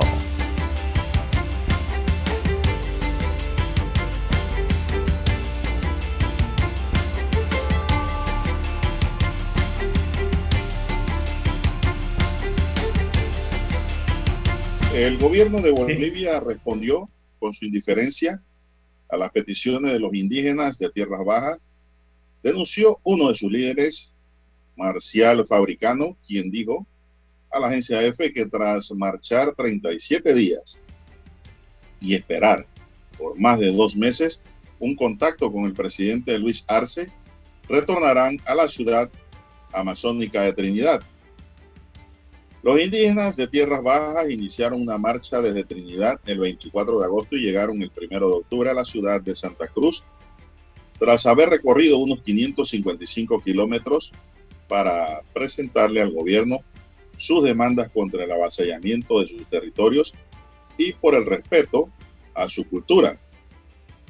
El fabricano manifestó que el Estado boliviano respondió con su indiferencia, con su desprecio, con su silencio y con falta de voluntad a los más de 500 integrantes de la marcha que pernoctaron por dos meses en los predios de una universidad estatal. Hombre, eso no se hace. Por lo menos hay que escucharlo, ¿no? Y anotar, y ver cuáles son las inquietudes. Pero acá ni los atendieron y caminaron una distancia más larga que la de Chiriquí a Panamá, don César. Bien, do- bien, don Juan de Dios, así es. Bien, las 6:46 minutos de la mañana en todo el territorio nacional. Nos preguntaba hace un instante, don Juan de Dios, eh, cómo estaba la COVID por el mundo. Bueno, vámonos al cono sur, ya que usted está por allá, por Bolivia, eh, también en Brasil. Mire, eh, Sao Paulo ha anunciado que cancela masiva celebración de Año Nuevo tras descubrirse los casos de la variante Omicron en ese país. Así que han decidido cancelar el Revillon o Revillon, como le llaman a este importante festival en Brasil. Eh, esta decisión eh, se da eh, más de la mitad de la ciudad o de las ciudades capitales de Brasil. También han informado que no tendrán festejos masivos para recibir el año 2022, según se ha informado desde Brasil y sus principales ciudades. Sao Paulo, recordemos que es la ciudad más poblada de Brasil. Ellos ya anunciaron que cancelaron esa celebración de Año Nuevo para evitar lo que es la propagación de la nueva variante Omicron del coronavirus, una medida tomada después de la confirmación de tan solo tres casos del contagio por Omicron. Así que ha sido informado esto, don Juan de Dios, es una celebración, el Revillón es, es una celebración que eh, reúne a por lo menos unos dos millones de asistentes o de personas eh, en la icónica Avenida Paulista, allá en Sao Paulo. Eh, es un festival muy importante, de verdad, eh, a lo largo del año y está entre los principales, además del el Carnaval de Río de Janeiro. Así que han anunciado que quedan suspendidas estas celebraciones durante el fin de año y ya más de la mitad de las ciudades de Brasil han dicho lo mismo. Brasilia ya dijo que va a suspender las festividades de fin de año. Recife, Porto Alegre eh, han dicho que no tendrán festejos masivos. Río de Janeiro por ahora es la única que mantiene en pie los festejos. Así está la situación entonces por Brasil con esta variante Omicron. Bueno, Estados Unidos ayer anunció que a partir de este lunes hay nuevas reglas para viajar a los Estados Unidos. Así es. Eh, los nuevos y más críticos requisitos de prueba de COVID-19 de la administración Biden para todos los viajeros que llegaron a Estados Unidos entrarán en vigencia este lunes, dijo un funcionario de la administración ACNN. Las nuevas medidas requerirán que cada viajero que vuele a Estados Unidos desde otro país tenga un resultado negativo un día antes de su salida. Esto cambia las reglas que permitían a los viajeros realizar las pruebas hasta tres días antes de ingresar al país. Ya no son tres, ahora es un día antes. Uh -huh. La nueva regla de los Centros para el Control y Prevención de Enfermedades de Estados Unidos entrará en vigencia a las 12.01 de este próximo lunes. Así que y mire, saben. Así es. Y mira esta, mira esta nota, don Juan de Dios, que llama mucho la atención. Preste la atención, don Juan de Dios. Australia detectó el primer caso local de la variante Omicron. El primer caso local. Eh, se trata de un estudiante que no ha viajado al extranjero. Este es un joven de Sydney que tampoco ha tenido ningún contacto con alguien que haya viajado fuera del país. según detallan las autoridades de salud de Nueva Gales del Sur, allá en Australia. Y esto llama la atención, don Juan de Dios, porque ¿cómo se contagió este muchacho? Si no ha tenido ningún contacto con nadie que haya viajado a, África, ni tan, y, y, cómo surgió esta, este caso de variante Omicron en este joven que prácticamente ha tenido como burbuja su país, no ha salido de su país, no ha tenido contacto con nadie y se le ha detectado entonces esta variante Omicron allá en Australia. Ha dado positivo, él no ha estado en el extranjero y le hicieron el examen y dio positivo, señala que no ha estado en contacto con alguien que haya viajado fuera del país y bueno, las autoridades están sorprendidas allá en Australia por este caso eh, de Omicron, el primero entonces en Australia. Mire de qué manera bueno. apareció por allá. Bueno, pero aquí en Panamá hubo algo parecido, se recuerda, Ajá. cuando estaban buscando la Delta, que en Correcto. Chorrera encontraron un muchacho que no había viajado a ningún lado ni había tenido contacto con nadie que había, haya viajado y resulta que tenía la Delta. Nadie se ha explicado cómo llegó, si él mismo, su mismo cuerpo la desarrolló o la cómo. Mutación, exacto.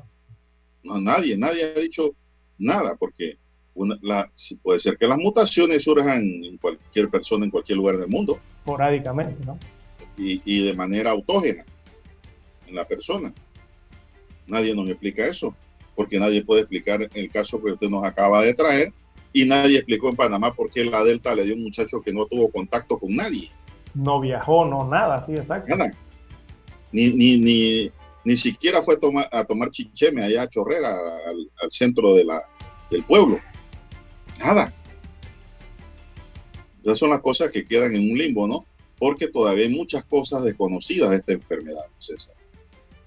Todavía esta enfermedad está en estudio, realmente. Y por eso es que hay muchos antivacunas que tienen miedo a las vacunas que están desarrollando.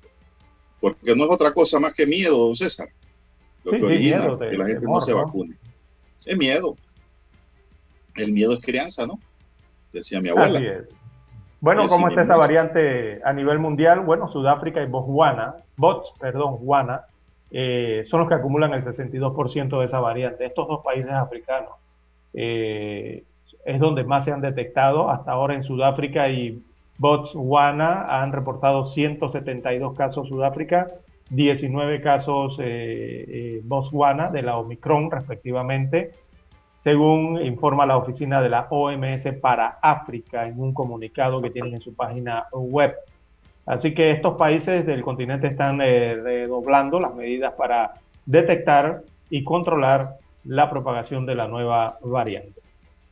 Bueno, y sobre este tema, Lara, que no deja de ser noticia, el prominente televangelista cristiano y activista antivacuna Marcus Land murió después de ser hospitalizado con COVID-19, anunció su familia esta semana.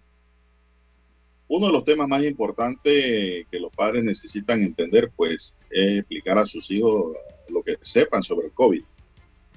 El LUN fundió la red de televisión cristiana Deister Television Network en 1997. Su esposa Johnny Lam anunció la muerte del televangelista en el programa de Deister transmitido este martes en Facebook. Dijo que su esposo tenía diabetes, pero estaba sano y que fue hospitalizado después de que le diagnosticaran la COVID-19. Nunca hablaba de esto, pero tenía diabetes, aunque la mantuvo bajo control, estaba muy sano, comía sano, mantenía su peso bajo y siempre mantenía su azúcar en un buen nivel, pero al intentar tratarse por el COVID y la neumonía, los diferentes protocolos que se usan, incluidos muchos de los que hablamos en Dieter, y los usuarios, y los usé y pasé rápidamente por COVID, hizo que su nivel de azúcar en la sangre se disparara y solo una disminución en la oxigenación y por ello fue al hospital para poder tener oxígeno, dijo la esposa. Él creía al 100% en todo lo que hemos hablado aquí en el canal Deister y ayudó a tantas personas en todo el mundo con los primeros tratamientos de protocolo para COVID. Todavía mantenemos esa postura, obviamente, dijo la esposa. Sin embargo, no se vacunó y la COVID-19 le quitó la vida.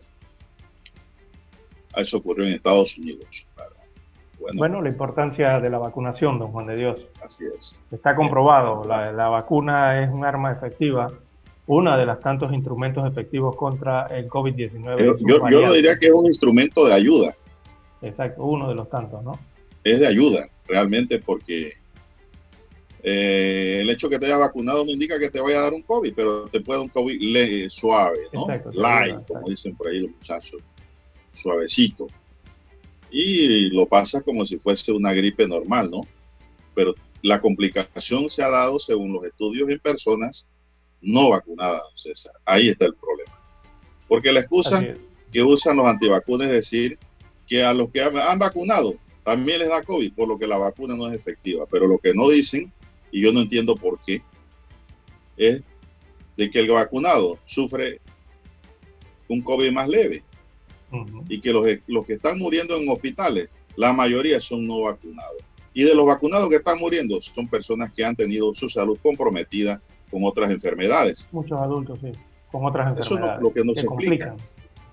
Y lo que hay que explicar realmente a la población. Así es, don Juan de Dios. Bien, eh, recordará para complementarle este, estos detalles, eh, sobre todo cómo viaja esta Omicron en el mundo.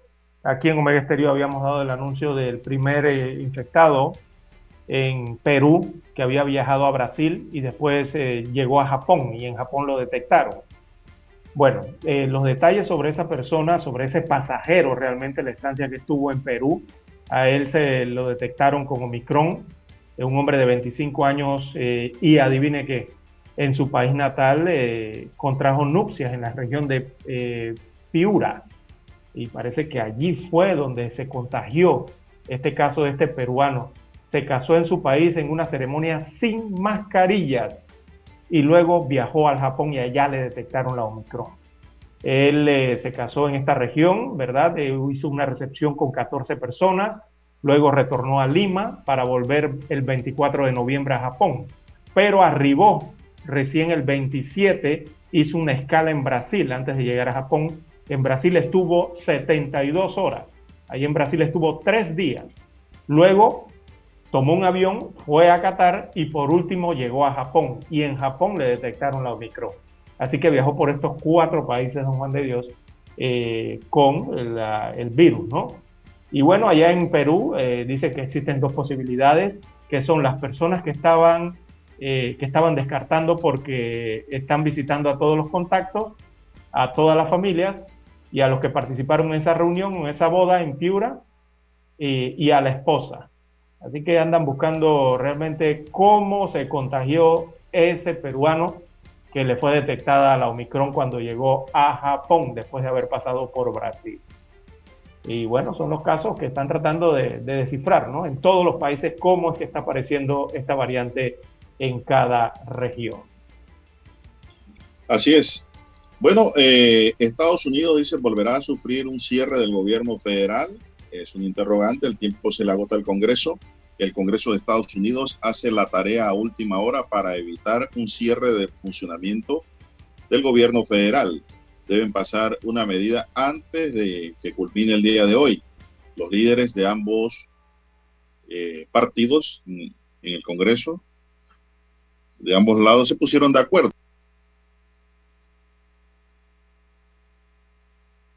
Bien, las al mando de vacunación del presidente Joe Biden, un cierre no caería nada bien en respecto de la crisis por cadena de suministros, el estado de la economía, los temores por la variante Omicron y la inflación, dice la nota de CNN para hoy. Bien. Está. Vamos a hacer una pausa para ir a Washington y regresar con más del acontecer nacional. Esta es la hora. 7 AM. 7 horas. Omega Estéreo, 40 años con usted en todo momento. El satélite indica que es momento de nuestra conexión. Desde Washington, vía satélite Y para Omega Estéreo de Panamá, buenos días, América. Buenos días, América. Vía satélite. Desde Washington.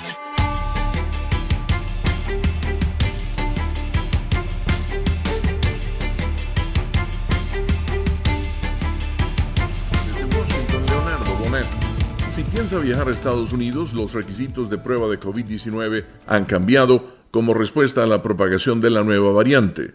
El presidente Biden anunció medidas y la Casa Blanca confirmó otro contagio en el país. El segundo caso de Omicron registrado en Estados Unidos posa un nuevo misterio para las autoridades sanitarias. El paciente no estuvo en el exterior en las fechas en que la Organización Mundial de la Salud reveló la existencia y el riesgo de la variante. La persona estaba vacunada, desarrolló síntomas leves el 22 de noviembre y se hizo la prueba de COVID-19 el 24 de noviembre. Este jueves, la administración Biden actualizó su estrategia sanitaria y endureció las restricciones de viajes internacionales. Jorge Agobián, Voz de América. Durante casi todo el año disminuyó un importante rubro nacional relacionado con América Latina. La llegada de diciembre en medio de la crisis global de suministros ha complicado las cosas.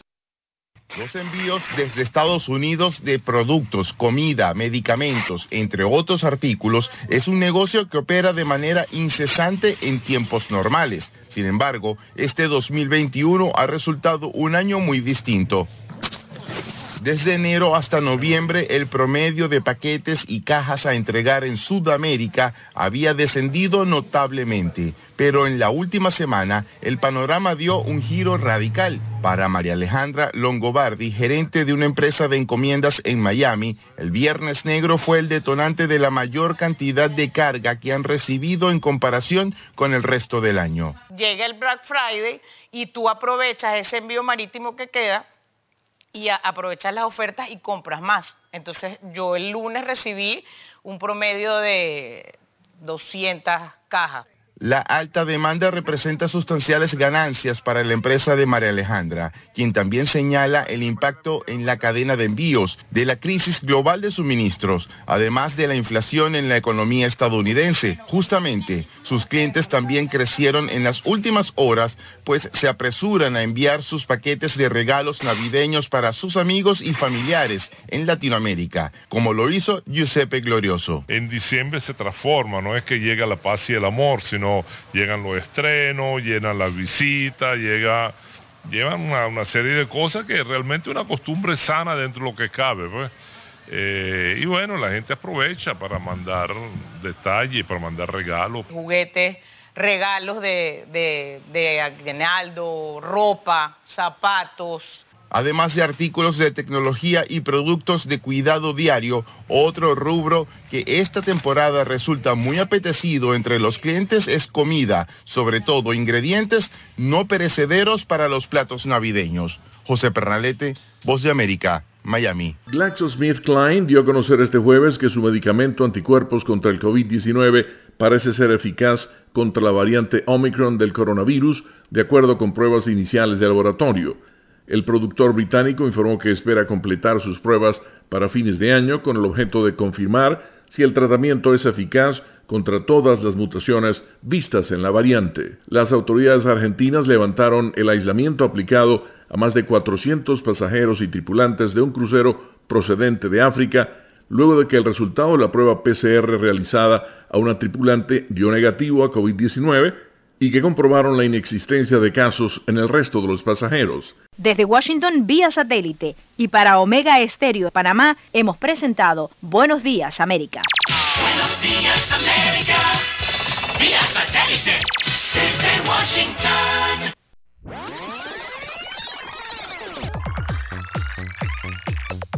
Omega Stereo tiene una nueva app. Descárgala en Play Store y App Store totalmente gratis. Escucha Omega Stereo las 24 horas donde estés con nuestra aplicación 100% renovada.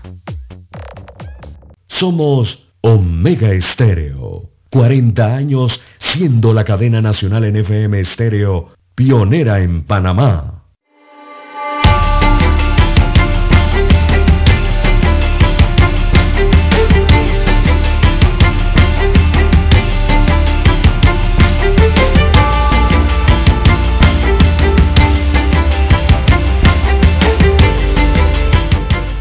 Bien, amigos oyentes, Las 7.4, 7.4 minutos de la mañana en todo el territorio nacional.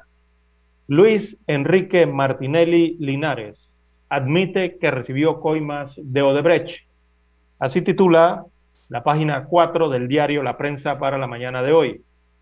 En una audiencia extraordinaria celebrada ayer en Brooklyn, Estados Unidos eh, de América, Luis Enrique Martinelli Linares se declaró culpable de conspirar para lavar dinero en el sistema financiero estadounidense como parte de un esquema de corrupción y pago de sobornos de contratista, del contratista brasileño Odebrecht a funcionarios del gobierno de Panamá entre los años 2009 y el año 2014.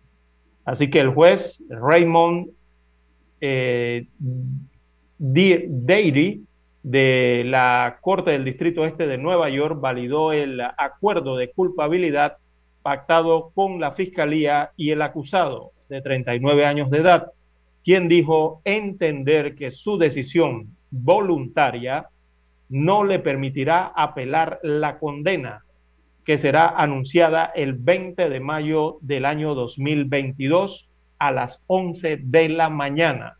Es la fecha para el anuncio de la condena el próximo año. Según la guía de sentencias aprobadas por el Congreso de Estados Unidos de América por el delito de conspirar para lavar dinero, la condena máxima es de 20 años de prisión. Esa misma información está en el comunicado que el Departamento de Justicia de los Estados Unidos de América divulgó ayer sobre la audiencia. No obstante, el juez le dijo a Martinelli Linares que su condena no será superior a 151 meses de prisión. 151 meses de prisión vienen siendo 12 años y 7 meses. Deiry informó que si la condena sobrepasa esta cantidad, entonces sería apelable, pero es poco probable que exceda los 151 meses, tomando en cuenta que el acusado se ha declarado culpable, evitando asistir a juicio. Así que el fiscal Breon Peace eh, informó que en cuanto a Martinelli Linares, en cuanto cumpla eh, su condena en prisión, será deportado a Panamá Anteriormente se habló de que podría recibir asilo, pero esto finalmente no fue planteado en la audiencia de ayer. En Panamá, eh, Luis Enrique Martinelli Linares es requerido en varios procesos como el de los sobornos de Odebrecht y el caso conocido como Blue Apple. La audiencia preliminar del primero será el 8 de julio del año 2022, este es por el caso de los sobornos de Odebrecht, aquí en Panamá, mientras que el juicio de Blue Apple, también aquí en Panamá, está programado para el 20 de junio del próximo año, don Juan de Dios. Así que se declara culpable de recibir coimas de la empresa brasileña. Bueno, por lo que leíste y entiendo, él se declara culpable en uno de los delitos, creo que es el de conspiración para lavar dinero, ¿no? Entonces, esto... Ese mismo. Yo pienso que esa condena no le va a llegar ni a los 120 meses, don César. Por ahí puede estar. Porque digo, los jueces van a valorar, ¿no? El admitir haber delinquido, el aceptar la culpabilidad y el acto. Todo eso crea lo que se llama economía procesal y que tiene que ser evaluado por el juez al momento de dictar su sentencia. No sé qué otro delito se le está endilgando o se le está imputando en los Estados Unidos, pero cualquiera el delito que sea, parece ser que por ese delito sí va a pelear en los tribunales, don César, con sus abogados. Eso es lo que entiendo allí. Sí, eh, si serían 120 meses, estamos hablando de unos 10 años aproximadamente, ¿no? Sí, por ahí, eso es lo que yo pienso, ¿no? Poderlo en la mitad. Porque el juez ya dijo que su sentencia no sería mayor a 151 meses, que serían 12 años y 7 meses, ¿no? Tengo entendido que también, sería menor la cantidad de meses.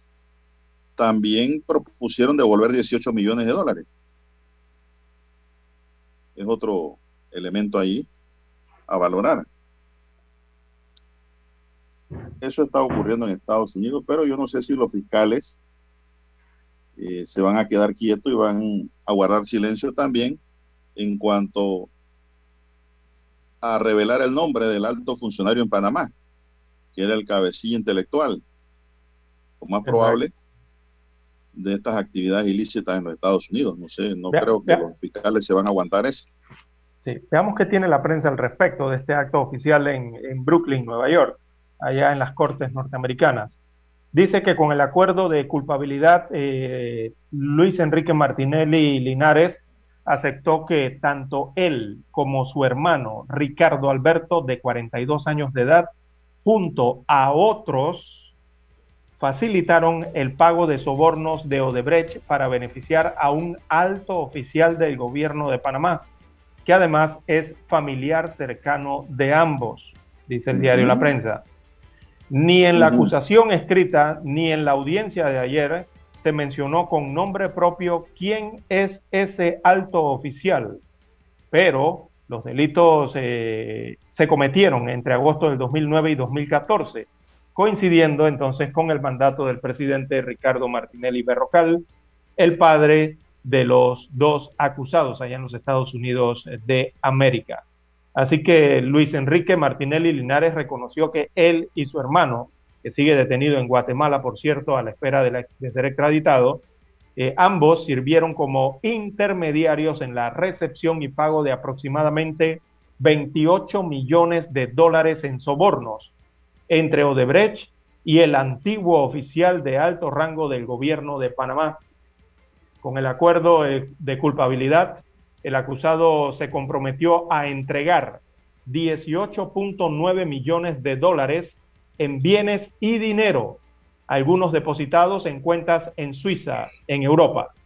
En algún momento estos fondos transitaron por el sistema financiero estadounidense.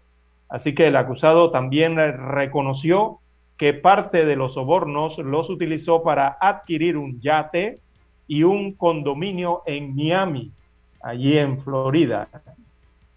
Así que parte de lo que admitió ayer eh, en la corte eh, Luis Enrique Martinelli Linares.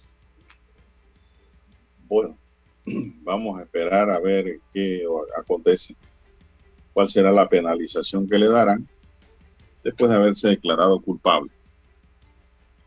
Son las 7:12 minutos, señoras y señores, 7:12 minutos en su noticiero Megesterio, el primero con las últimas. Eh, Dani, vamos a hacer una última pausa ya para entrar en la recta final. Adelante.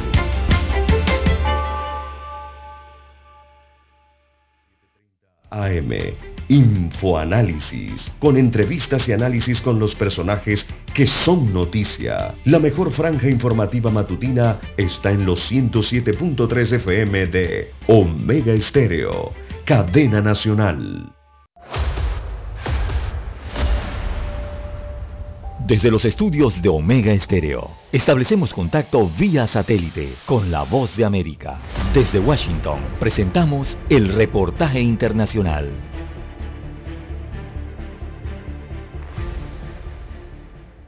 El Papa Francisco emprende su 35 viaje internacional y su primera parada en este viaje de cinco días es Chipre, que en los últimos años ha experimentado un aumento en las llegadas de migrantes. La difícil situación que estos juntos a los refugiados enfrentan ha sido una de las principales preocupaciones del Papa Francisco desde su elección en 2013 y planea reunirse con ellos en este viaje.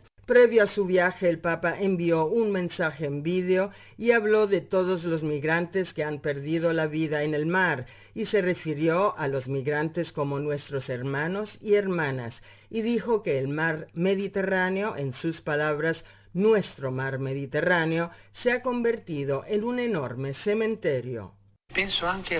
Los pensamientos del Papa fueron hacia aquellos que en los últimos años y todavía hoy han estado huyendo de la guerra y la pobreza, desembarcando en las costas del continente europeo o en otro lugar y que no encontraron hospitalidad sino hostilidad e incluso explotación. El Santo Padre tiene también en su agenda la visita a la isla de Lesbos, en Grecia, que también ha estado lidiando con la llegada de inmigrantes. El Papa ha visitado Lesbos antes, en abril de 2016, cuando albergaba el campo de refugiados más grande del continente europeo. En esa ocasión trajo a casa 12 refugiados musulmanes de Siria. Esta vez repetirá ese gesto y ya ha dispuesto que unos 50 migrantes sean reubicados en Italia después de esta visita. El Papa Francisco considera que la migración actual es la mayor catástrofe humanitaria desde la Segunda Guerra Mundial y ha dicho que el único camino a seguir para combatir este fenómeno es a través de la fraternidad y la integración. El Papa tendrá otros mensajes empáticos durante su viaje, cuando se dirige a la mayoría de la población ortodoxa griega, junto con la minoría de 30.000 católicos que también viven en la isla de Chipre.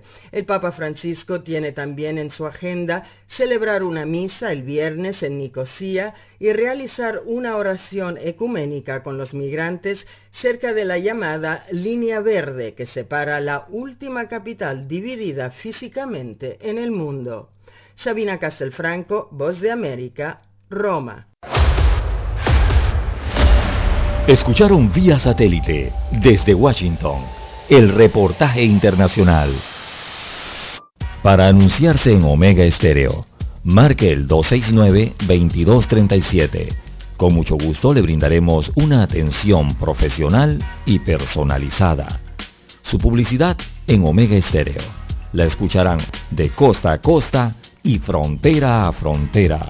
Contáctenos 269-2237. Gracias. Omega Stereo tiene una nueva app. Descárgala en Play Store y App Store totalmente gratis. Escucha Omega Stereo las 24 horas donde estés con nuestra aplicación totalmente nueva. Omega Estéreo, 40 años innovando.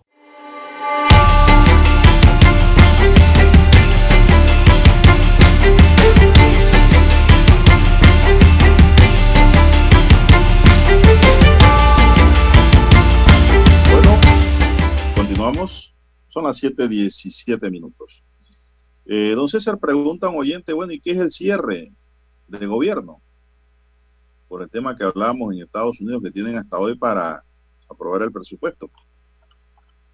Bueno, lo que entendemos como cierre de gobierno es una figura dentro de lo que es el derecho administrativo norteamericano. ¿Qué sucede cuando las oficinas no esenciales del gobierno tienen que cerrar sus puertas a falta de aprobación del presupuesto federal para el año fiscal siguiente?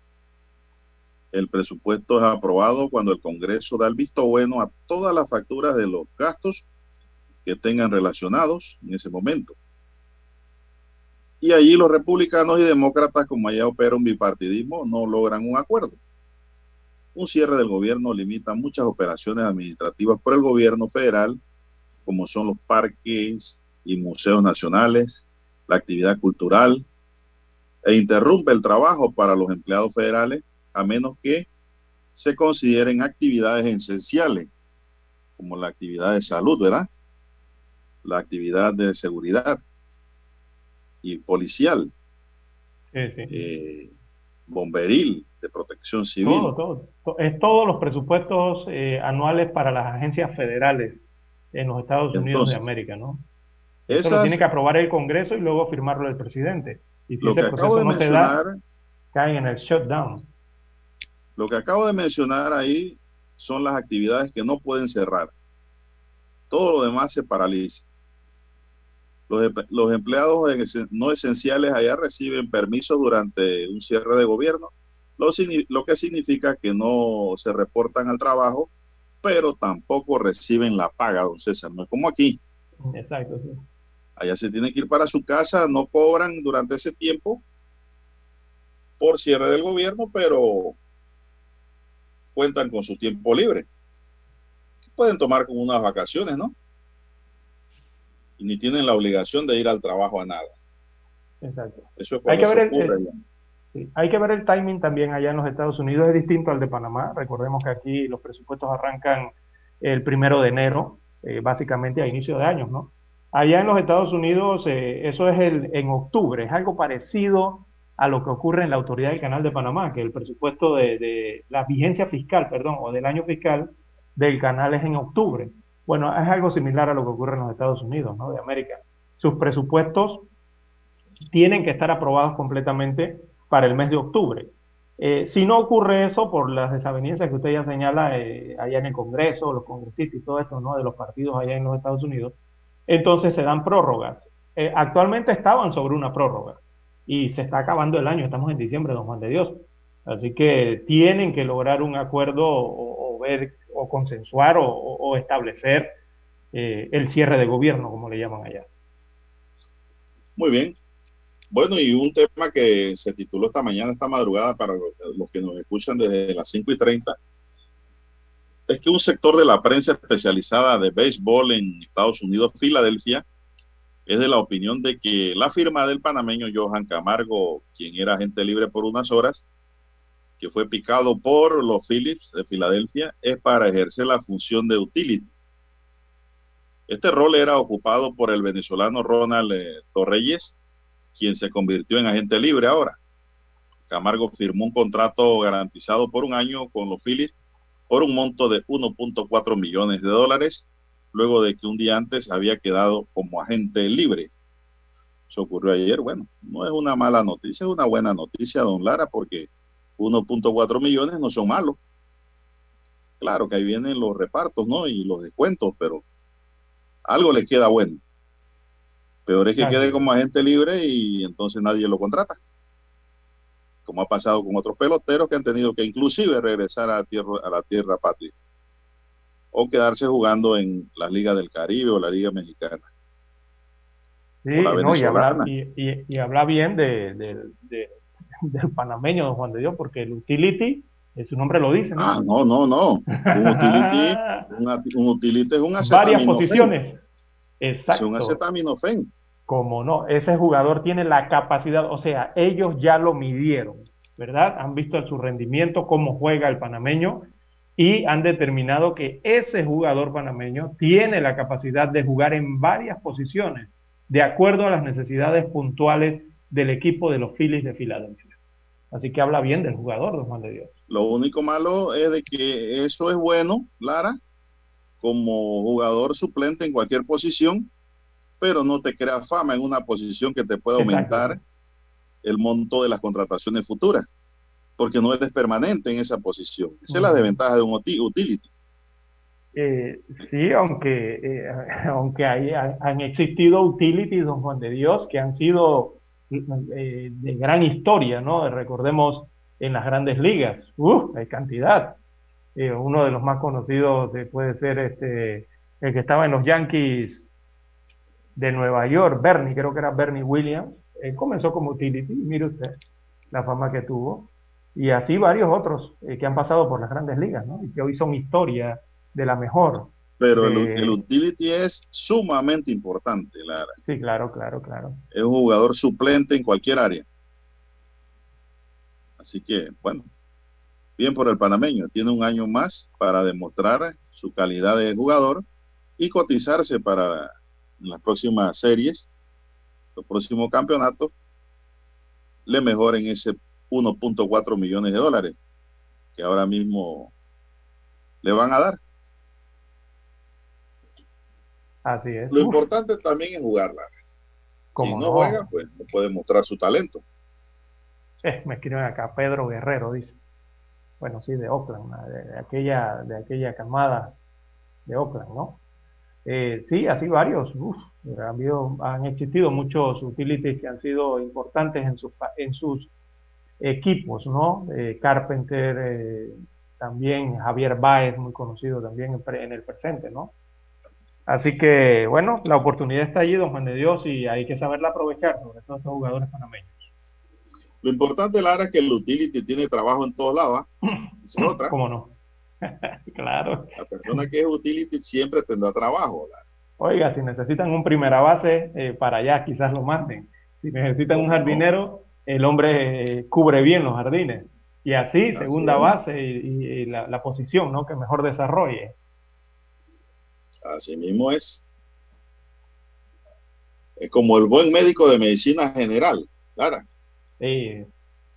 Que te, te atiende cualquier tema si es buen médico y se conoce de todo, ¿no? Puede hacer un parto, puede hacer cualquier cosa. Así es, Todo. un médico utility, eso es bueno, pero ese médico no se va a destacar, digamos, como un ginecólogo, ¿no? Ujú, Eh, exacto. qué sé yo, un internista, cualquier otra especialidad, ¿no? Pero siempre va a tener trabajo, siempre va a tener función. Así mismo se compara. Bien, son las 7.25 minutos en su noticiero Ministerio, el primero con las últimas. Bueno, don César, me preguntan aquí si va a seguir lloviendo. ¿Qué dice el SINAPROC? ¿Qué dice TESA? ¿Qué, dice, ¿Qué dicen los meteorólogos? Bueno, eh, eh, habrá una actividad moderada en la zona de bajas presiones sobre Panamá y esto está eh, modulando las condiciones predominantes para el día de hoy. Madrugada, cielos nublados, el- en episodios nubio- nubosos habrá, se presentarán algunos aguaceros con actividad eléctrica aislados, corta- costa norte, sobre todo de Veraguas, también el área de la provincia de Colón, eh, para horas del día, en horas de la tarde, con algo de del calentamiento diurno, diurno, perdón, y el flujo de los vientos, entonces se espera un incremento de la cobertura nubosa, presentando nublados con lluvias, episodios de aguaceros acompañados con actividad eléctrica sobre Colón, norte de Veraguas y sectores de la comarca indígena Gunayala, también como la de la nave Bugle y sobre Bocas del Toro. Para la noche se esperan algunas lluvias ligeras intermitentes en sectores de Bocas del Toro, la comarca Nave Bugle y el norte de Veraguas de Don Juan de Dios.